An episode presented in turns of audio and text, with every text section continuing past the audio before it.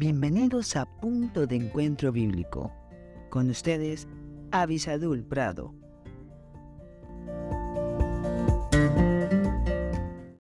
Hola, hola, que el Señor les bendiga muy ricamente. Quisiera recordarles que esta semana estamos leyendo desde Efesios capítulo 5 versículos 15 y 16 y dice, Mirad pues con diligencia cómo andéis, no como necios, sino como sabios aprovechando bien el tiempo porque los días son malos.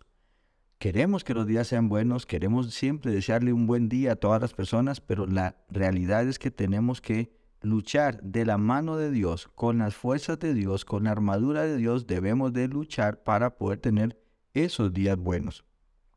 El día de hoy quisiera que aquí en el versículo 15 tomáramos también otro de los consejos que la Biblia nos da no solamente para que tengamos un mejor año, sino también para que podamos tener un buen día, porque un año se construye de día tras día tras día y así durante 365 años de acuerdo al calendario solar.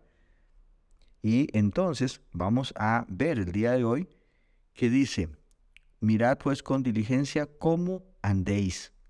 No sé qué tenga usted como metas para este año. Casi todos nos proponemos cosas nuevas y tener fuerzas para hacer algo que nos traiga un éxito. Pero quizás si usted mira atrás, se va a dar cuenta que uno de los grandes enemigos no fue la economía, no fueron los problemas sociales. El, el enemigo quizás grande que tuvimos fuimos nosotros mismos, así como lo escucha. ¿Por qué lo digo?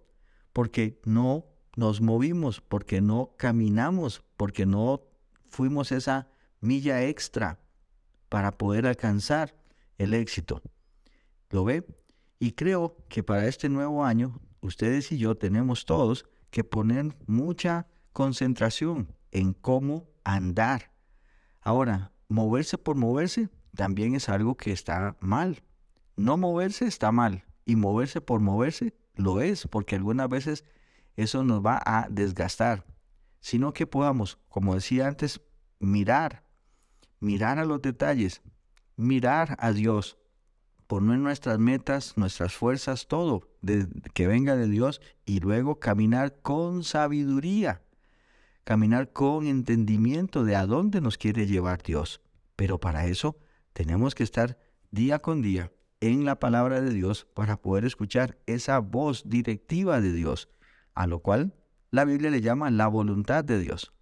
Así que para este año quiere tener una mejor, em, un mejor desempeño, pues necesitamos usted y yo caminar con sabiduría, mirando los detalles, pidiéndole a Dios que nos guíe. Que Dios les bendiga muy ricamente.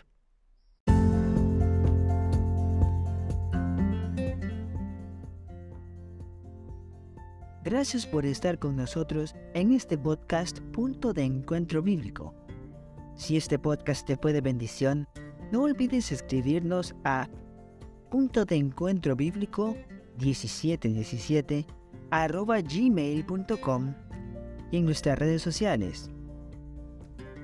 Más que la miel en Facebook, arroba más que la miel 1910 en Instagram. Que Dios te bendiga.